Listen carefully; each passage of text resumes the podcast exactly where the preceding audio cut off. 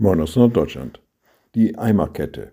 Naja, so eine Eimerkette wird dann gebildet, wenn es irgendwo gilt, etwas weiterzugeben. Vielleicht soll ein Pool gefüllt werden, vielleicht soll ein Brand gelöscht werden. Da stellen sich Menschen in Reihe und geben das, was sie bekommen, gleich weiter, damit es irgendwann zu einem Nutzen wird, damit der Brand gelöscht wird oder der Pool gefüllt wird. Eine Eimerkette. Naja, das ist vielleicht ein etwas flaches Beispiel, aber dennoch denke ich, manchmal befinden wir uns als Christen auch in so einer Eimerkette. Wir haben von Gott etwas bekommen.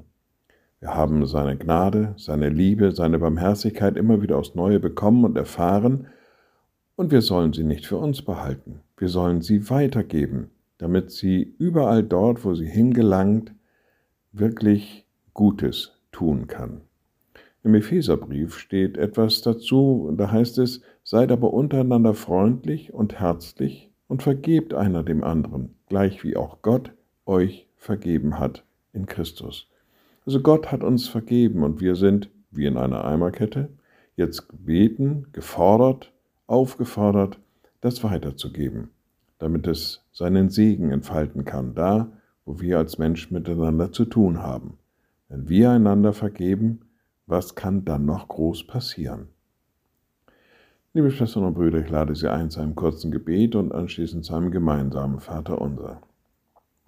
Ein mächtiger Gott, guter himmlischer Vater, du hast uns so viel Gutes zukommen lassen, du hast uns deine Gnade geschenkt, Vergebung und Versöhnung bereitest du immer wieder aufs Neue. Gib, dass wir den Mut haben, aufeinander zuzugehen und das, was wir von dir empfangen, von dir geschenkt bekommen haben, dass wir es weitergeben, dass wir einander freundlich begegnen dass wir einander vergeben, damit es zum Segen wird in dieser Zeit. Und wir beten gemeinsam, unser Vater im Himmel, dein Name werde geheiligt, dein Reich komme, dein Wille geschehe wie im Himmel, so auf Erden. Unser tägliches Brot gib uns heute und vergib uns unsere Schuld, wie auch wir vergeben unseren Schuldigern.